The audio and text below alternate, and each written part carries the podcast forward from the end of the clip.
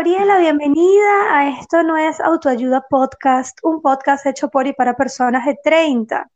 Por eso te invité, porque estás además estrenando los 30, ¿no? así es, así es. Sí, ¿cómo está, Mari? Me encanta que me hayas invitado y que me recuerdes la edad. te lo recuerdo además para todo el mundo, porque este programa no solamente sale en Spotify Google Podcast, sino que también estamos ahora en YouTube, así que vas a estar ahí deslumbrando a toda la audiencia de esto es Autoayuda Podcast. Em, bueno, Gaby, eh, te invité primero porque yo invito a todos mis amigos para acá, para este podcast.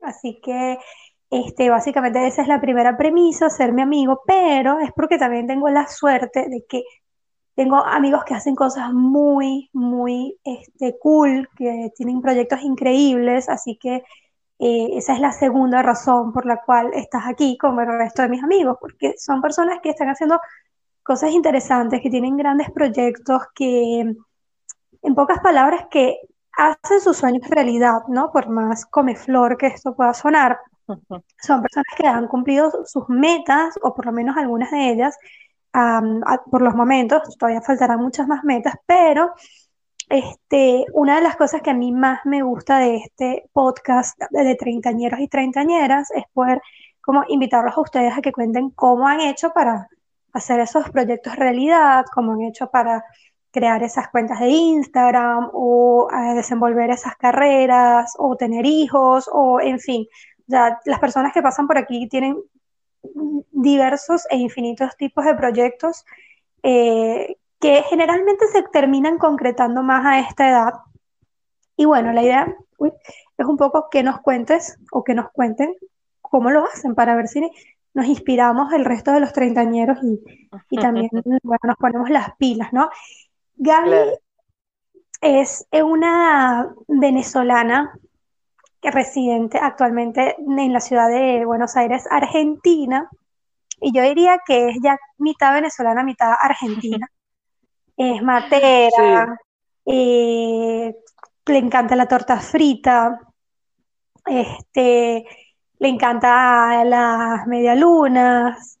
La pizza, que antes, antes me costaba, ya, ya me reconcilié.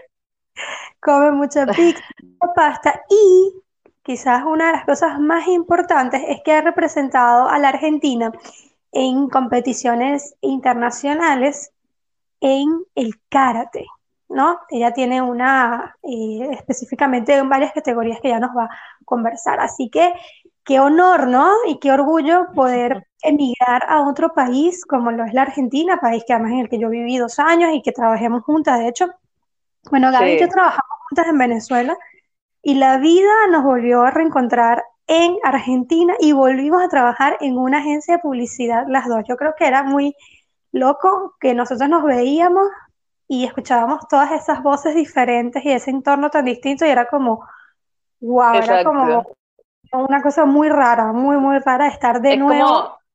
claro, no, nos cambiaron el escenario, pero era lo mismo. Ahora me toca a mí irme a Lisboa y trabajar contigo en una agencia. Seguimos ese, ese, como esos constantes de Yahoo. es verdad. Y bueno, obvio, acá te espero. Pero, mm, pero sí, así fue, así fue. Nos, eh, nos juntamos en Caracas, nos conocimos en Caracas, luego coincidimos en, en Argentina. Y ahí descubrí, cuando yo llegué, que además para mí todo era muy nuevo y era muy diferente, ahí descubrí lo mucho eh, que amabas vivir allí, que amabas vivir en Buenos Aires, lo mucho que amas la Argentina en general y sobre todo lo mucho que amas el karate, que es un deporte que no había conocido, digamos, en tu faceta, no había conocido esa faceta en ti cuando trabajamos en Caracas. Así que mm, quiero básicamente que me cuentes cómo ha sido toda esta experiencia de emigrar a Argentina, comenzar a buscar retomar este deporte y, y llegar a un lugar tan importante como representar a este país en competiciones internacionales. ¿Cómo empezó este tema de karate? A mí me encanta que me digas eso de que no, no conocías esa faceta porque me lo dijeron varios amigos, ¿no? De en ese lapso en que no, no entrené, no estuve compitiendo en Venezuela, eh, desconocían esa faceta y cuando me lo dicen me sorprenden porque ya yo lo tenía como parte de mi vida, ¿no? Como de mi esencia y, que no lo haya contado con, con el mismo amor que es ahora, me hace ruido y digo, ah, mira, claro, lo que pasa es que hubo meses, años que yo me retiré, pero en realidad siempre, siempre estuvo. Eh, no, bueno, yo hice karate, inicié en Venezuela a los 12 años, eh, desde chiquita estuve entrenando allá en, en, la UCB, después estuve en varios doyos eh, representando Venezuela, y a los 18 más o menos hago un stop que fue más o menos el tiempo que me, que me graduó y empecé a trabajar, que nos conocimos, de tres o cuatro años, y es cuando me vengo acá y retomo otra vez las artes marciales, pero acá en, en Argentina. Eh, ahí lo que hice fue, eh, ese stop que había hecho de karate fue porque no, no, no me hallaba en, el lugar donde estaba, como que no, no encontraba esa inspiración cuando era chica, que lo conocí en, en un dojo cercano donde yo vivía, y decidí detenerlo hasta que en algún momento surgiera otra vez esa inspiración de, volver a entrenar. Y encontré eso justamente cuando emigré, porque el que sabe, el que ha emigrado, sabe todo lo que conlleva dejar todo, empezar de cero, hacer amigos, conocer cosas, y dije, wow, esta es la oportunidad para em, empezar de cero, como si no hubiese conocido el karate. Y lo primero que hice cuando llegué fue buscar un dojo y empecé a entrenar. Realmente fue ese el motivo porque empecé en Argentina para empezar de cero y, realmente volvió como si fuese sido la primera vez. ¿Y empezaste desde cero cero o hiciste una audición? ¿Cómo fue ese claro. encontrar ya de adulta, no? Sí, exactamente, porque mm, cuando yo empiezo a entrenar acá, voy como una principiante vestida, no, no llevo el karate ni mi cinturón, que era marrón en ese entonces, que es previo negro, eh, o sea que era avanzada de, acuerdo al karate que hacía antes, ¿no? Cuando entro, no, no digo nada y ya los maestros que estaban allí en el dojo me, me dijeron si hacía karate, le dije que sí, que venía de otra escuela. Obviamente me faltaba muchísimo porque no, no era la misma escuela ni el mismo estilo. Y, y, ahí me dijeron, bueno, yo les decía que quería empezar de cero porque habían cosas que no, no había olvidado, o sea, hace cuatro o cinco años que no entreno. Y prácticamente empecé de cero. Me quedé en el cinturón marrón, pero duraron, pasaron tres o cuatro años para que yo pudiera rendir a negro que más o menos un tiempo estimado para cuando inicias karate, dura 5 o 6 años en llegar a cinturón negro. Yo hice 4 más o menos para, para poder llegar y, fui como una alumna más que, que empezó de cero prácticamente acá. Wow, ¿y cómo fue ese también encuentro con personas, bueno, un sensei diferente, otras personas de otras culturas? ¿Te sentiste recibida desde el primer momento o fue como extrañabas el, el dojo o, tus profesores de, Venezuela. Sí, ahí, ahí me pasó algo, algo particular, con, primero con los compañeros, y fue muy raro porque ya culturalmente somos distintos, de repente no, no, entendía lo que me decían, hablaban un poco rápido, yo también para ellos. Eh, tampoco hice mucha amistad en un principio, fue raro todo. Pasaron dos años para que yo creara mi propio círculo, el ambiente, todo eso. Eh, entonces, durante ese tiempo solo me limitaba a ir a entrenar y casi no compartía, porque no, no, todavía no me hallaba en ese sentido. Y en cuanto a los maestros, sí me sentí mucho más a gusto acá, porque era una escuela mucho más japonesa que donde yo había estado antes. Era más occidental, por así decirlo, donde en Venezuela, donde entrené. Perdón. Y esta, esta escuela era, el maestro es de descendencia japonesa, tenía un aprendizaje de Japón, había viajado muchas veces, eh, la escuela también es de todo lo que conlleva Japón, y eso a mí me dio otro aire, ¿no? Como que, ah, mira, este es el, karate que yo quiero hacer, el que se asemeja, de donde nace realmente el karate, no está manipulado o menos manipulado en comparación a otros karates occidentales. Y creo que eso fue como el gancho que me hizo quedarme, no, no, no seguí como navegando por distintos dojos, sino que me quedé solo en este desde que llegué. Eh, y, fue eso, o sea, como que a nivel maestro y sensei no, no, más bien me sentí mucho más a gusto, mis maestros son Elisa Nieves, Manolo Nieves y Eiken Hamasaki, eh, ellos tres son como que de ese legado japonés que tanto me gusta, y a nivel equipo y amigos sí, sí me sentí un poco más rara porque en Venezuela, como sabrás, somos todos como mucho más rápidos para ser amigos, más cercanos, y acá, mira, extranjera y hace un karate medio raro, no se parece al nuestro, entonces al principio me, me costó. ¿Y cómo hiciste para combinar el karate con tu trabajo, no? Porque llegaste a la Argentina y empezaste a trabajar, como todos, empezaste a crear una vida. ¿Cómo hiciste para combinarlo con, con las ocho horas de trabajo y para, sobre todo para motivarte, ¿no? A, a no abandonar Sí. eso que acabas de descubrir de nuevo, ¿no? Como que habías encontrado de nuevo tu lugar y cómo hiciste para mantenerte, ¿no? En el tiempo.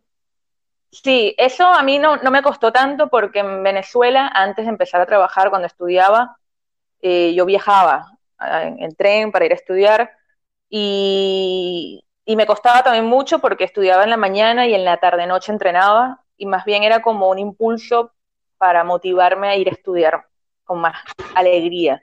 Porque, por ejemplo, cuando no entrenaba en la semana me sentía más cansada, eh, los ánimos por ahí no estaban tan altos porque me hace feliz entrenar. Entonces, más bien, en vez de ser un, como algo que me cueste o que diga, ay, ahora tengo que ir a entrenar, me motiva. Me da como ese ánimo para empezar un día, saber que en la noche voy a entrenar. Eh, entonces, en el trabajo, cuando llegué acá, que ya venía con ese aprendizaje de, estudiante y, y, competidora, fue igual. O sea, empecé a trabajar y salía del trabajo y ya me iba al dojo a entrenar hasta las 9, 10 de la noche, desde las 7 más o menos y, ya era como una rutina, ya era como despertarte y desayunar o tomarte tu café, era como parte de mí que, que, ya lo tenía y era realmente lo que me daba esa fuerza como para ir cada día al trabajo, compartir con mis amigos, eh, todo eso. Entonces esa parte no, no me costó tanto. Quizá lo que más me costó, me cuesta todavía, es mis relaciones, obviamente, de amistad, de mis afectos, de mis, bueno, las relaciones en, en sí, por el tiempo, ¿no? Que uno le dedica tanto el carácter, bueno, cualquier actividad que uno haga también, pero karate en cierta forma es como más eh, disciplinado, quizás haces baile, otra cosa, una natación y puedes darte el lujo por ahí de, de, faltar, o también depende de la persona, ¿no? En mi caso, al estar en el selectivo era como mucha más responsabilidad porque venía un panamericano o un sudamericano y el equipo entero tenía que entrenar junto para hacer un kata en equipo, para hacer un kumite en equipo, eh, entonces falta una persona, el resto del equipo no, no, no, entrena de la manera que debe entrenar. Entonces es como un compromiso una responsabilidad en ese sentido. Y quizás eso es lo que más me, me, cuesta todavía y bueno, ya me costó siempre. ¿Cuántas horas le dedicas al karate por día? Mira, antes, antes de todo esto que nos pasó de la pandemia, todos los días, dos horas como mínimo hacía, eh, de lunes a viernes y sábado también dos horas pero ahora con todo esto que estamos haciendo clases online, dedico tres, cuatro días a la semana, dos horas, bajó un poco eh, y aproveché de dedicarme otros días a trotar, a cambiar otras rutinas, que también está bueno, eh, hacer otro tipo de ejercicios, ¿no? que por ahí no en karate no, no los tenemos, y, pero siempre activa en cuanto a la parte física porque me gusta, no, no es porque quizás a no entreno, entonces no tengo nada más que hacer. Me gusta trotar, me gusta andar en bici, entonces ahora le bajamos un poco el nivel, pero sí seguimos en lo que es el entrenamiento online. ¿Y cómo fue ese momento, bueno, cuando llegas a la cinta negra, ¿no? Dijiste, sí. wow, cuatro años, no, no es. Eh, o sea, cuatro años es una licenciatura, básicamente. Es más sí. que una maestría. Entonces, wow, cuatro años, la gente creerá que, bueno, voy al karate y voy listo, saltando de claro. cinta y mañana soy cinta negra, pero no, son, son muchos, mu muchos años de, de esfuerzo, sí. ¿no? ¿Cómo fue llegar a la cinta negra? ¿No? ¿Te lo propusiste? Dijiste, esto es lo mío, yo voy a llegar ahí, o ibas viendo a medida que claro, iba pasando esa, Sí, es una pregunta muy linda porque o sea, además de esos cuatro años que te comento, imagínate, yo inicié a los 12. O sea, yo duré en cinturón marrón, claro, yo duré en cinturón marrón desde los 16 que me fui. Seguí entrenando en otros dojos, pero al cambiar de estilo y a cambiar de, de, de, maestro y de todo, obviamente hay cuestiones políticas que hacen que no, no te puedo dar el negro, tienes que empezar de blanco. Entonces así estuve durante dos, tres años como emigrando a nivel karate. Y, nunca, nunca me, me, consolidaba en un cinturón porque siempre estaba deambulando por ahí. Entonces, eh, veía muy lejos el cinturón negro, nunca, o sea, dije, bueno, algún día cuando vaya a algún lugar y me sienta cómoda y me quede, quizás tenga el cinturón negro. Entonces, nunca fue una meta porque por eso mismo, ¿no? Como que siempre fui como extranjera en el karate. Y, y una vez que llego acá, digo, acá es donde quiero ser cinturón negro, acá es donde me quiero formar, porque es una carrera, como dices tú, es, capacitarte para, ya sea para dar clases, para competir, para defenderte en la vida a nivel defensa personal, como sea. Eh, realmente acá sí sentí muchísima eh, alegría porque fue como empezar de cero, como te comenté, y cuando me informan que iba a rendir a cinturón negro, que venía un japonés a, tomar el examen, eh, los nervios eran como si hubiese hecho karate hace cuatro años y no desde que era chica. Eh, y fue, fue hermoso y creo que lo valoré mucho más ahora de grande, después de tantos años, porque te das cuenta que es, es como el título, pero recién empieza, ¿no? Porque te dan el título de, no sé, de comunicadora o del, de cualquier área, y ahora es que tienes que salir al mundo a trabajar, entonces el karate es igual, llegas a negro y sigue el camino y más bien empieza para mí. Exactamente, esa era justa mi, mi siguiente pregunta, ¿no? ¿Qué hay después del cinturón negro? ¿Qué mm. vino para ti después del cinturón negro, por ejemplo? Mira, el, yo creo que a mí me cambió mucho, más allá del color, ¿no? Y que de repente puedes montar tu dojo, puedes dar clases eh, y te da cierto disculpa, con el cinturón negro ya es como la graduación, o sea, de ahí tú puedes tomar claro. profesionales como dar clases o competir, o, o sea, ya ahí te vas a divertir. Ah, Eso no lo tenía claro. Tú con cualquier cinturón puedes competir, puedes ir fogueándote, pero no, no tienes esa potestad como para dar clases y montar tu dojo. Eh, ya cuando tienes el cinturón negro, se supone, hay muchos que no, pero se supone que ya estás apto para poder transmitir lo que, lo que aprendiste en tu estilo, obviamente. Eh, y después del cinturón negro tienes varios danes donde vas avanzando de acuerdo a cada periodo de tiempo. Cada tres años rindes un dan, cada tres años vas al segundo dan, pero siempre sí vas a hacer el cinturón negro, solo que con ciertas, no sé, como un posgrado, como una especialización, vas avanzando, ¿no? Eh, eso es lo que hay después del cinturón negro, pero yo creo que más eh, te cambia la parte de la cabeza y de cómo ves el karate en sí, porque ya pasa a ser más responsabilidad de, lo, que, de lo que haces, de lo que estás, eh, incluso cuando estás entrenando, sin necesidad de dar clases o de tener alumnos, ya tienes como una responsabilidad de la imagen que das, ¿okay? porque llega un cinturón blanco al dojo, lo primero que ves es un cinturón negro, que se supone que debería guiarte un poco más, eh, y ahí ese, ese rol es importante cuando te das cuenta de eso, cuando eres un cinturón de color no, no, lo, no lo tienes tan interiorizado. Cuando eres negro empiezas a ver que otros se te acercan, te preguntan cosas, eh, y es eso, es como tomar la, la, posta, como dicen acá, y, crecer un poco más en cuanto a tu, a tu seguridad, a lo que quieres transmitir. Es como que estás más consciente de lo que vas a generar en el otro. Eso es lo que yo noto. Eh, y que para eso obviamente tenés que prepararte. O sea, de nada vale que lo seas y que digas, bueno, lo soy y, lo impones, ¿no? Sino prepararte y entrenar todos los días, tal cual como un cinturón blanco, leer todo lo que son las artes marciales, ver muchos documentales de las artes marciales, o sea, como una carrera que vas a una clase y le preguntas al profesor cosas, es lo mismo.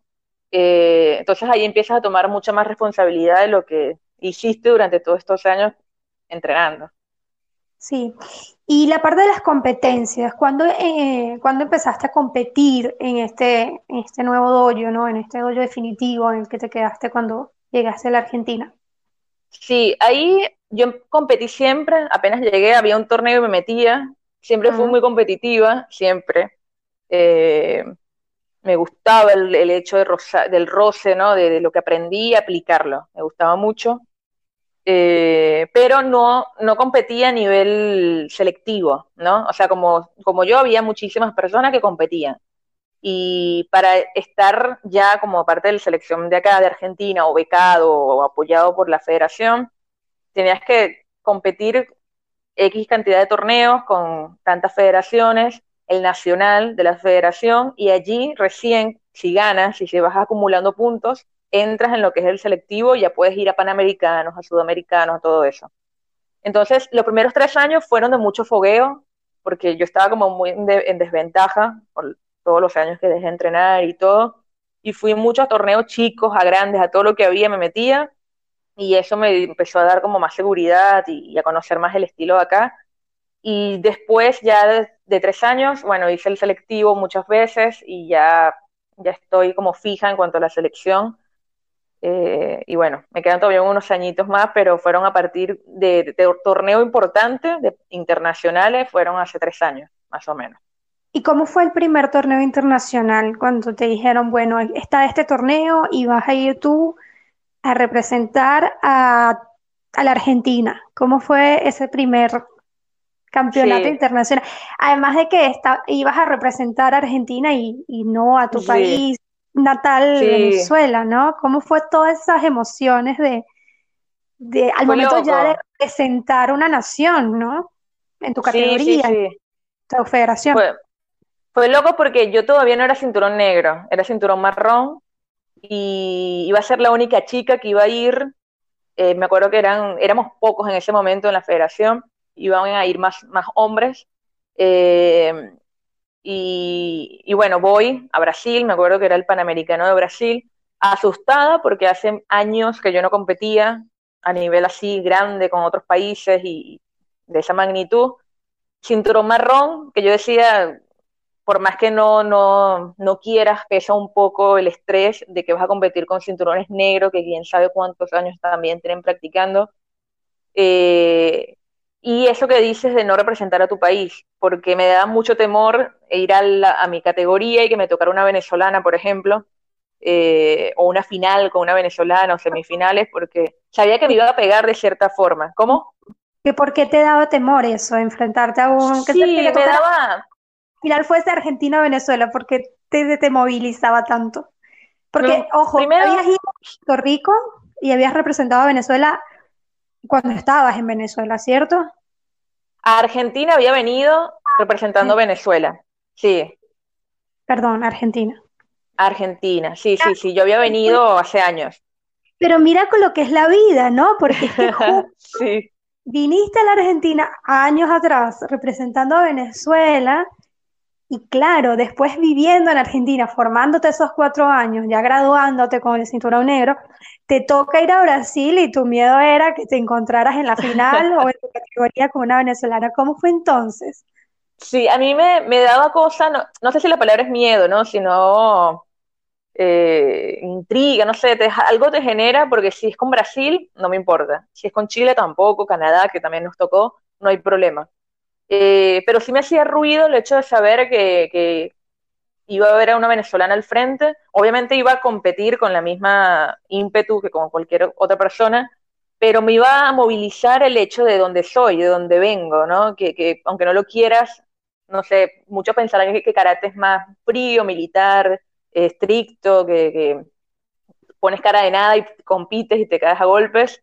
Eh, por dentro te movilizan mil cosas, ¿no? Que, juegan en contra o a favor. En mi caso, me daba miedo saber eso porque no, no, no sabía que me iba a producir, ¿no? En cuanto a, no, por la persona o porque, ah, bueno, Venezuela tiene que ganar. Creo que era algo más mío de saber qué lástima que no estoy representando a Venezuela, que no estoy de ese lado, eh, compitiendo contra Argentina como competí hace unos años, ¿no? Me iba a jugar un poco ese sentimiento realmente de, de eso, pero no me pasó. Así que no te, pero te la conseguiste a la, a la participante de tu categoría en de No, no, no. No fueron. Fueron venezolanos, pero no, mi, no en mi categoría, fueron otros. Fue hermoso ver la bandera de Venezuela, estar ahí, pero de mi categoría no hubo venezolanas. Entonces ahí, bueno, soy yo, decía. ya, ahora sí, mente Argentina a, a, todo dar. Exacto. ¿Y ganaste esa competición, ese Panamericano en tu categoría? Ahí quedé segunda, segundo lugar. Eh, primer lugar quedó Brasil, buenísima la chica que estaba en ese momento. Eh, y para mí fue un, ¿Cómo? Segundo lugar es maravilloso, o sea. Sí, sí, para mí fue wow porque fue mi primer torneo internacional. Eh, después de todos estos años, cinturón marrón, todos eran cinturones negros, de muchos países. Entonces, cuando pasé a la semifinal, y me toca competir con ella, eh, wow, para mí ya, ya había ganado yo, ¿me entiendes? Ya por el hecho de estar allí de, estar en el podio y que voy sumando puntos para próximos Panamericanos, eh, fue hermoso. De verdad que yo me fui feliz de ese torneo porque eh, realmente sentí que di todo. ¿Viste? Cuando de repente dices, pudo haber dado más, me pudo haber ido mejor, ¿no? En este caso siento que para el nivel en el que estaba en ese momento, di lo que había aprendido y lo que se me instruyó durante todos esos años para dar lo mejor que podía. Quizás ahora es otra experiencia, otros años, pero en ese momento lo recuerdo con mucho cariño porque fue así. ¿Fue tu competición más importante hasta los momentos? ¿Lo consideras así? ¿O hubo luego más competiciones que representaron para ti un desafío mayor? ¿Cuál es la competición, digamos, que más eh, recuerdas, ¿no? Que crees que fue más importante para, para tu carrera como creo, karateca. Sí, creo que esa, esa fue la más importante porque fue la primera de, del país para mí, o sea, de, todo lo que conllevó representar a este nuevo país. Después tuvo un sudamericano en Chile que no, ya estaba como más, eh, más fogueada, ya estaba, había ido a competir ya muchas veces, este, los nervios eran otros, eh, la de Brasil fue muy especial porque era mi primera vez, es como, wow, estoy con los nervios a millón. Eh, quizás cuando vaya a un mundial, que bueno, con todo esto la pandemia se detuvo, eh, pase a ser el mundial más importante porque ya fue otro nivel, pero por ahora fue ese panamericano y, es el que recuerdo como con más, no sé, emoción, todo, todo lo que pasó. Sin duda alguna. Gaby, y mm, un poco para empezar a hablar también de, más allá de tu experiencia, también hablar un poco del karate, ¿no? Esta disciplina que quizás es como bastante, obviamente bastante conocida en el mundo, bastante, digamos, popular, por darle una, denominación, pero que quizás conocemos muy poco, ¿no? Es como tan, es todo tan, tan místico, ¿no? Tan misterioso al mismo tiempo, como que si no estás allí no entiendes del todo. Para las personas que no conocen el karate, ¿qué les dirías? ¿Qué es el karate desde tu punto de vista contado para simples mortales? Simples mortales, me encanta, me encanta porque es tal cual lo que dices. Mucha gente lo ve como, como algo lejano, como que tú le dices hago karate y, ah, se sorprenden, es algo milenario, no sé, lo ven como algo muy extraño. Si le dices boxeo, full contact, ah, más, más común, más cercano, lo notan. Eh, el karate lo ven muy lejano y es porque precisamente eso que dices, que desconocen eh, de lo que es realmente, ¿no? Al verlo como algo oriental, piensan que, no sé, es algo, no sé, solo para selectos o, que no, no, todo el mundo puede eh, entrar. Realmente el karate es, para mí, obviamente cada uno va a tener su, su, forma de verlo, hay gente que hace karate para competir, hay gente que hace karate para aprender a defenderse en la calle, eh, el karate es la unión para mí de todas esas cosas, competir, defensa personal, bienestar, porque te da además bienestar físico, te hace sentir segura con tu cuerpo, con tus habilidades motrices, o sea, cómo mover el brazo, cómo defenderte, una patada. Eso te da una seguridad en el cuerpo como te da cualquier deporte de cierta forma, ¿no?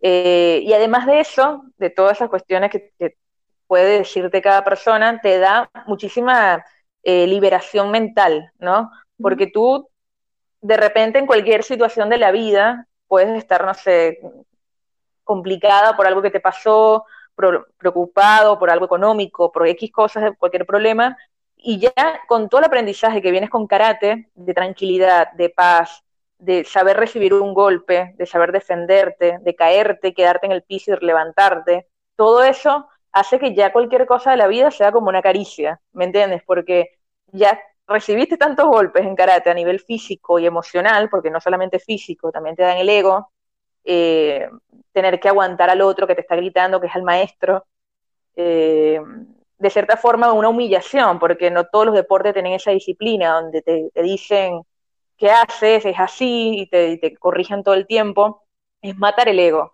Entonces eso hace que de cierta forma cuando pasen cosas que, en el trabajo, por ejemplo, que peleas con alguien o, no sé, con tu jefe, ves la vida distinta porque haces karate y lo ves como un ataque que puedes defender tranquilamente evitando responder. ¿Me entiendes? Entonces de repente vienen agresivamente, no sé, en la calle a decirte algo y en vez de confrontar, que es lo que haríamos en karate, eh, lo confrontamos, obviamente, pero de una manera distinta, no con un golpe, lo confrontamos con una defensa.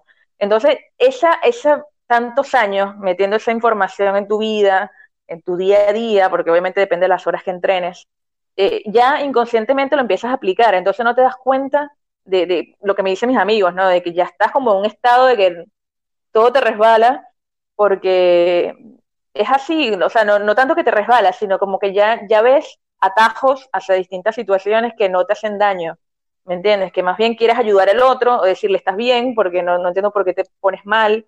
Entonces, es eso, karate para mí es ese conglomerado de cosas que primero a nivel competitivo tienes ese rol, tienes bienestar físico, defensa personal, y para mí lo más importante es eso, que te da esa tranquilidad de, estar en un estado zen, de, obviamente esto con los años, y seguiré, obviamente a medida que pasan los años vas a seguir como teniendo ese autocontrol de la vida, ¿no? Entonces para mí es eso, el karate te da todo eso de saber controlarte en momentos difíciles en todos los sentidos.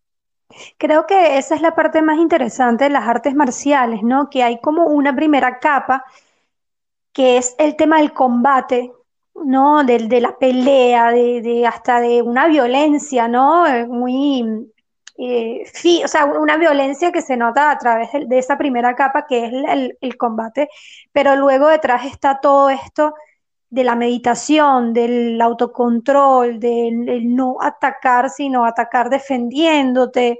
Eso me parece súper interesante porque creo que muy pocas personas saben, ¿no? De que más allá de que, por ejemplo, eh, si tienes un hijo y está en una edad escolar, vas a ver que lo más normal es que lo, los profesores digan, ah, lo más recomendable es el karate, porque va a aprender, no sé, y, y, hay como una cuestión de que sí, de que, de que el karate acaba por ser una disciplina muy beneficiosa para los niños, sobre todo en edad escolar. Sí. Eh, todos en algún momento fuimos al karate o intentamos ir cuando estábamos en el colegio, pero creo que se queda allí, no, nunca la persona como que consigue ver todo esto que yo realmente lo conocí por ti y por una amiga, por dos amigas que aún viven en Venezuela que practican kung fu. Entonces, claro. claro, el kung fu, cuando yo veía aquel entrenamiento tan riguroso, aquel control del cuerpo, que a mí me recuerda mucho al yoga, que es la, la disciplina que, digamos, he hecho yo por mi lado, este, digamos, de este tipo de disciplinas como, que conjugan lo deportivo con, con, con lo místico, eh, sí. sorprendía mucho, ¿no? Me sorprendía mucho, por ejemplo, que ustedes tienen también meditación dentro de, del, del sí. karate, ¿no? Tú me decías que ibas los sábados en la mañana y practicabas un tipo de meditación. Y claro, todos vimos Kung Fu Panda, por ejemplo, y por sí. ahí sabemos que hay una cuestión muy interesante de trabajo espiritual, pero sí. creo que es muy difícil verlo en los Olímpicos o verlo en la televisión cuando estás como sí. asistiendo a un campeonato, ¿no? Entonces como que eres de las pocas creo, personas, sí. uy, estas amigas eh, Adli Adelia, aprovecho para saludarlas, que me, me, mostraron esa otra parte, ¿no? De, de ese mundo de las artes marciales. Claro. Yo digo que, claro, digo que convive, convive esa parte agresiva, no, creo que es un error decir que muere o que no lo tiene, porque realmente si no, no seríamos eh, seres humanos en cuanto a nuestro, todo lo que tenemos dentro, ¿no? Total. Solo que lo, lo canalizamos de cierta forma, así como hay gente que con el arte lo hace, con la cocina, con X actividad. Eh, por eso es importante lo que dices de los niños, cuando ven que tienen un comportamiento hiperactivo, que es muy inquieto, el karate ayuda a drenar eso. El karate uh -huh. o, o, cualquier otra actividad, yo porque hablo de karate porque es lo que a mí me, me sirvió. Claro. Eh, y lo drenas, lo canalizas, eh, y ya cuando te toca vivir cosas afuera con personas, ya lo canalizas también de otra forma. No es que no te molestas, o obviamente pasan cosas dentro, pero de cierta forma ya empiezas a saber controlarlo, ¿no? Lo que decías de, de los niños, de la parte espiritual, es verdad porque hay personas que no, no lo ven así. Hay personas que van, compiten y se retiran y, hablas con ellos y no, nunca vieron esa parte espiritual y no les interesó y está bien, porque cada uno encuentra el karate lo que quiere o su actividad. Pero, por ejemplo, cuando el niño dura muchísimo tiempo haciendo karate, o mi caso, que pasan los años, empiezas a tener valores. O sea, por ejemplo, nosotros iniciamos o terminamos una clase limpiando el dojo. Agarramos un trapo y limpiamos el dojo porque así hacen en Japón. Entonces, todo ese aprendizaje de allá lo tenemos acá y es un respeto al lugar donde estamos y a la limpieza de nuestro entorno. Entonces ya el niño empieza a crecer con esa eh, semillita de que tienes que cuidar el lugar de donde estás. Termina, empieza una pelea o termina una pelea y, primero se hace el saludo de respeto. Nunca vas a ir a golpear a alguien porque sí, tú saludas diciendo voy a entrar a tu mundo, voy a atacarte y vas a defenderme y me das permiso para eso. Entonces el respeto es mutuo. Entonces, una vez que el otro lo permite, no es pegar, es simplemente marcar y cuando tú pegas pides perdón porque no, no está bien pegar. Entonces, eso lo empiezas, el niño empieza a crecer con ese respeto a no, a no hacer daño al otro y ya empiezas a canalizar esa, esa rabia de cierta forma que tienen contenida, ¿no? Y al final de la clase termina todo con, con el doyokun. Doyokun es como las, las premisas, ¿no? Del karate. Es, es, todo, no sé, ser puntuales, respetar al otro.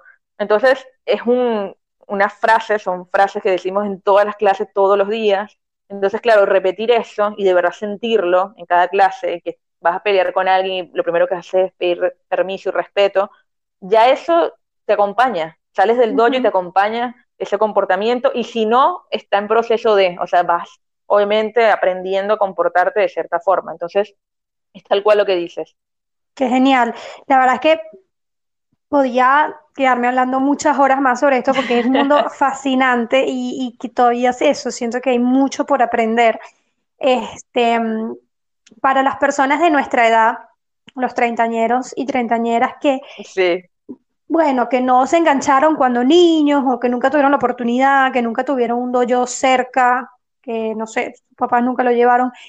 ¿Crees que se pasó la, el tiempo o una persona de nuestra edad puede empezar a practicar karate ahora? Sí, sí, sin problema, sin problema. Ahora hay, en nuestro dojo inició una señora, la edad de mi madre, 60 años debe tener tranquilamente, hermosa, hace un karate espectacular, una técnica que me sorprende.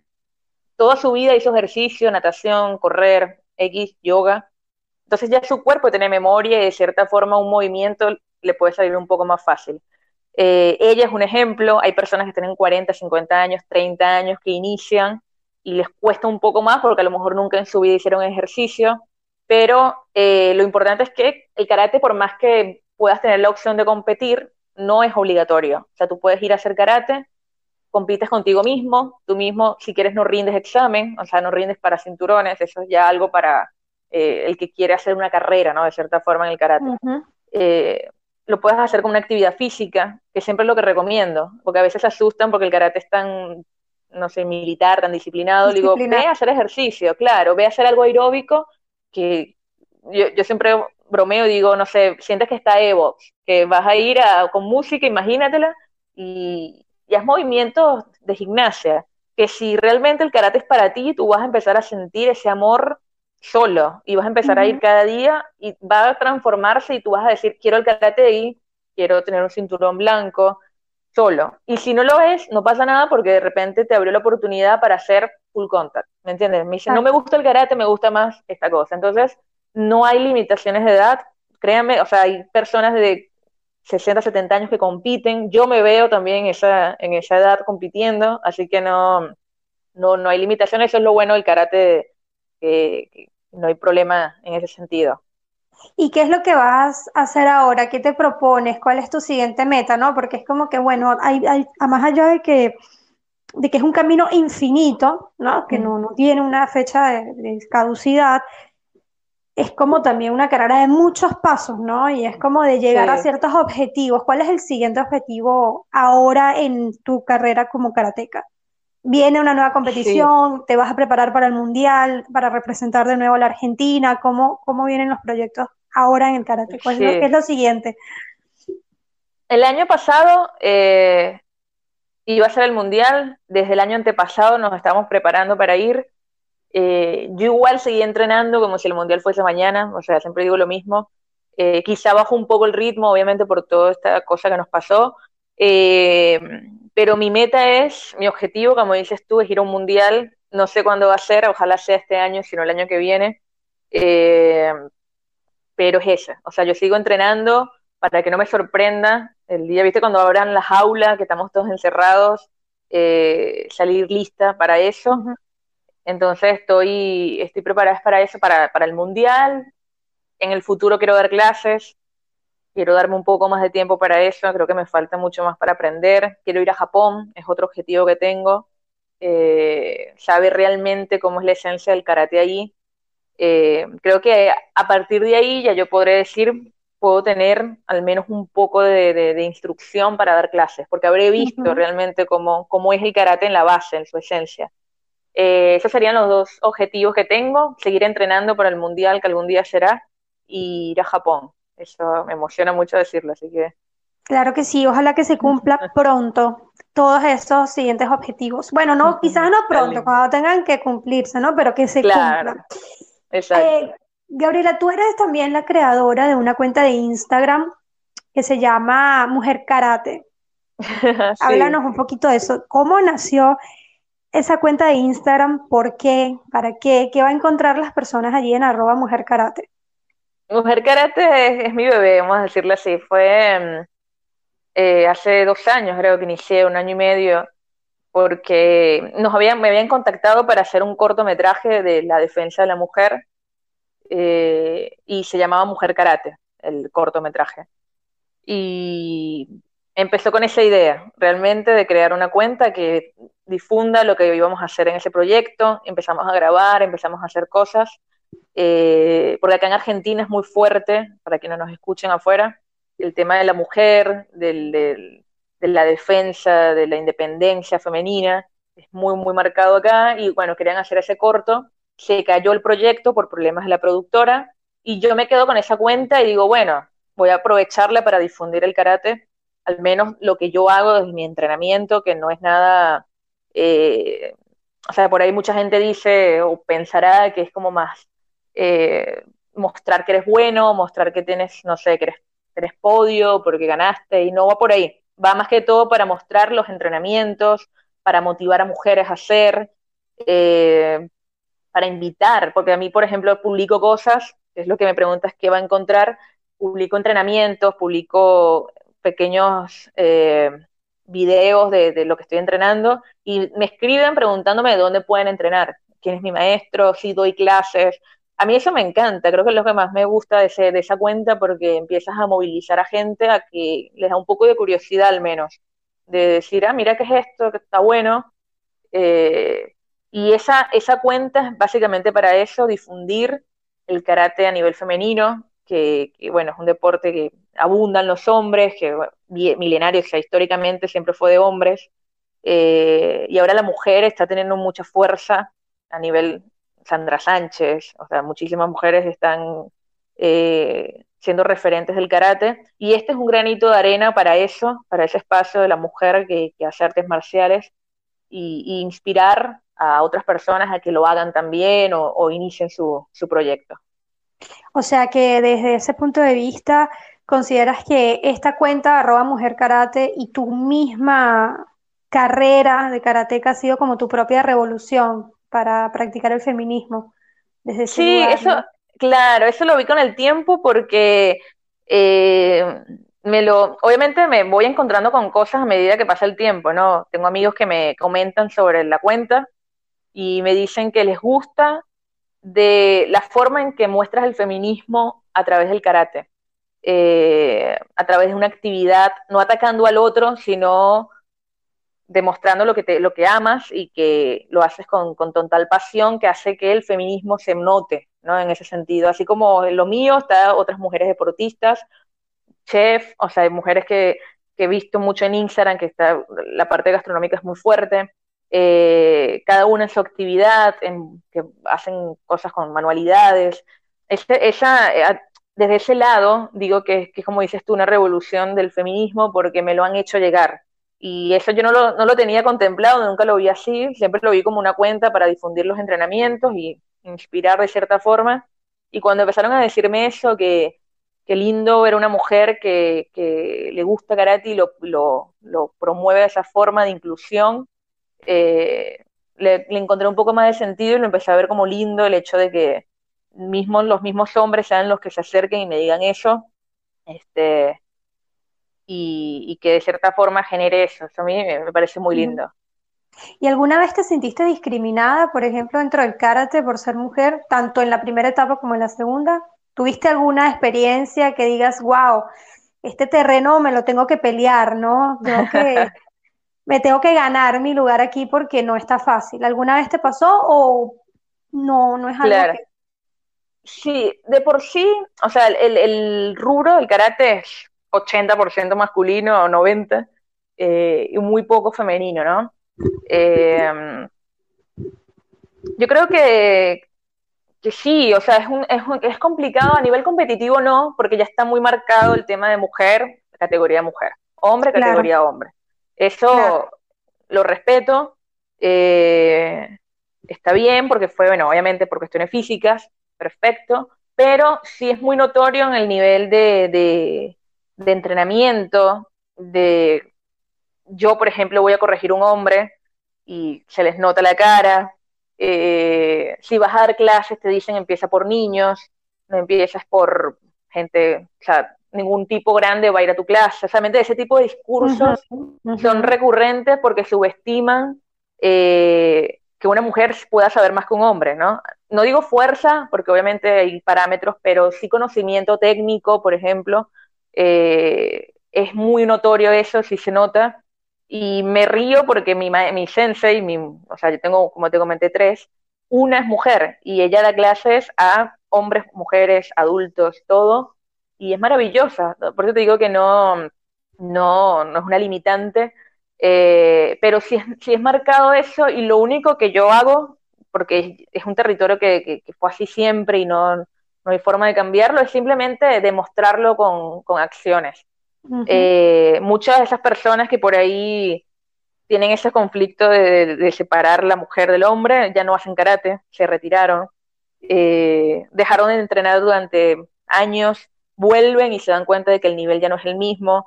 Entonces ahí dejo como que el río avance, la corriente, y que las acciones solas eh, demuestren si la mujer puede o no tener protagonismo a través del conocimiento. Entonces allí no, es algo que está y simplemente no compito contra eso, no, no, no trato de entrar en el juego, sino voy, hago lo que amo, o sea, hacer lo que amo, aprender y, que ya tú misma, lo que eres tú, transmita al que quiera verlo y al que no lo quiera ver, bueno, no, no, no pasa nada, pero sí es muy, muy marcada esa parte de, de la mujer, que la mujer de clases, por ejemplo, es rarísimo, deberías tener a alguien también, un tipo que te acompañe uh -huh. a dar clases.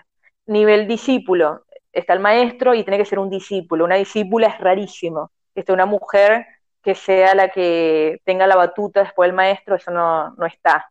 Entonces siempre van a buscar al hombre en ese sentido.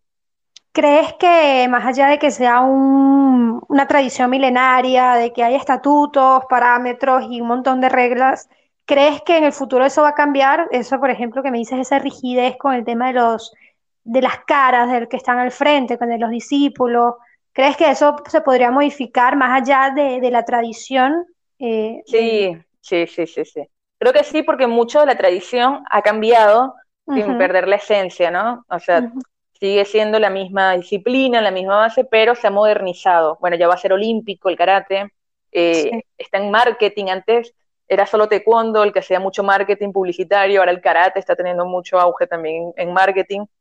Eh, está, está surgiendo mucho las mujeres actualmente, las campeonas que están ahorita son incluso mejor que los hombres eh, en cuanto a kata y pelea, o sea, obviamente hay hombres que son muy buenos, mujeres que son muy buenas, ¿no? Pero ahorita la mujer está teniendo mucha, mucha importancia y yo creo que sí, creo que es cuestión de tiempo porque ahorita, bueno, sin irnos muy lejos, Pareto, de judo, que no es karate, pero uh -huh. es artes marciales, también uh -huh. está teniendo mucho protagonismo, no se escucha un hombre en judo, entonces eh, uh -huh. eso hace que, que, yo creo que sí, que la mujer va a llegar a, en karate al menos, a, a conseguir eso, obviamente depende de los, de los líderes del momento, ¿no? Lo que estén eh, los sensei, ¿no? De ese momento, pero eh, eso igual no va a evitar que hablen, ¿no? Que de por claro. detrás estén diciendo cosas, pero, por ejemplo, acá el maestro, el que trajo el karate acá, que fue el maestro de mi maestro, su esposa, es cinturón negro también con él,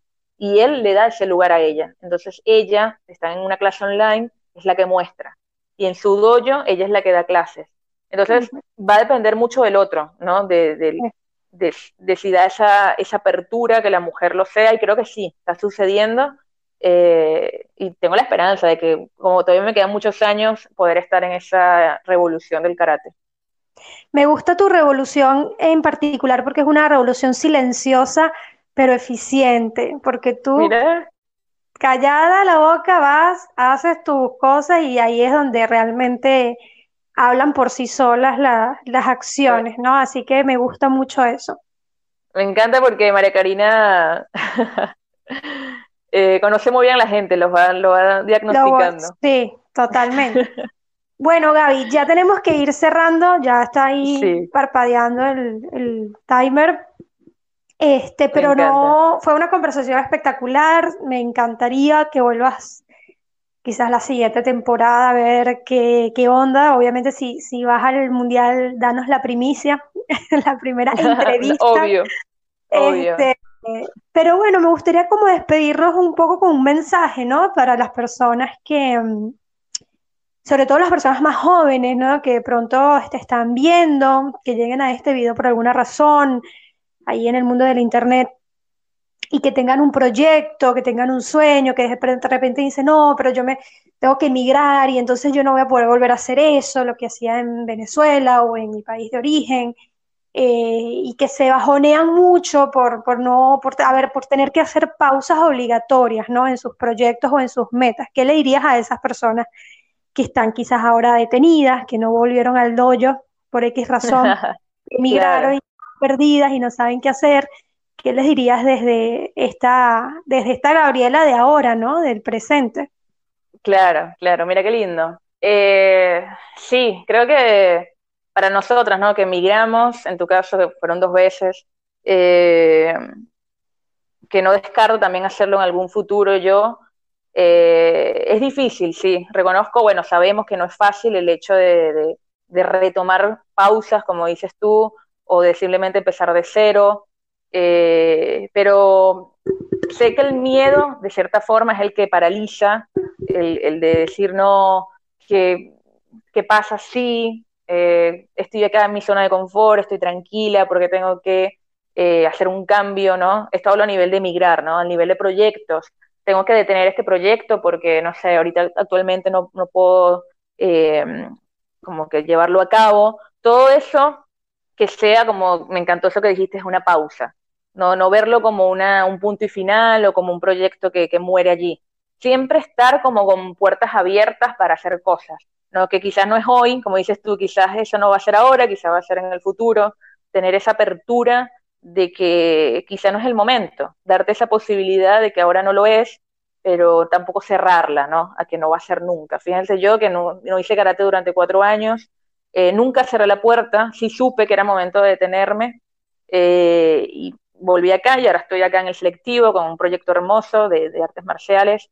Eh, lo que le diría es que ese miedo que les pase en un momento determinado por X cosa, lo vivan, no, no, no quiere decir que no lo tengan, que sí, que se adentren en él, que lo vivan en su momento y digan, ahora no es el momento para hacerlo, pero no quedarte a vivir ahí, verlo como un momento donde tengo que aprender y ya a partir de, no sé, de X cantidad de tiempo, tener esa apertura para estar abierto a cualquier cosa que pueda pasar, ¿no?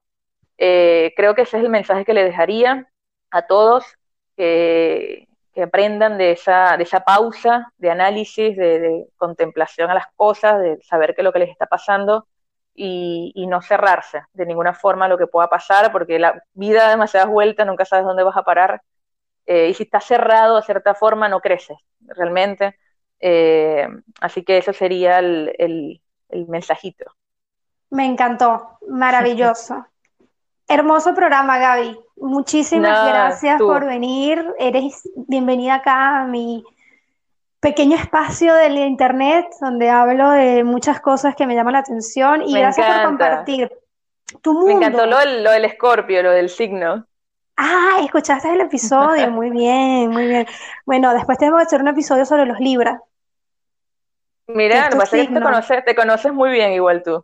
Sí, bueno, es que a punta de migraciones uno tiene que crecer, ¿no? Y aprender, como bien lo dijiste. Bueno, Gaby, muchísimos éxitos, eh, que sigas eh, avanzando y representando con mucho orgullo a la bandera argentina y que en algún momento puedas representar también a la bandera venezolana en un mundial, en una competición internacional y que sigas luchando por tus sueños. Así que muchas gracias. Nos no, a ti, a ti por, por invitarme. No, por Le mando un beso a todos. Chao. Chao. Nos vemos en el próximo episodio, el lunes que viene.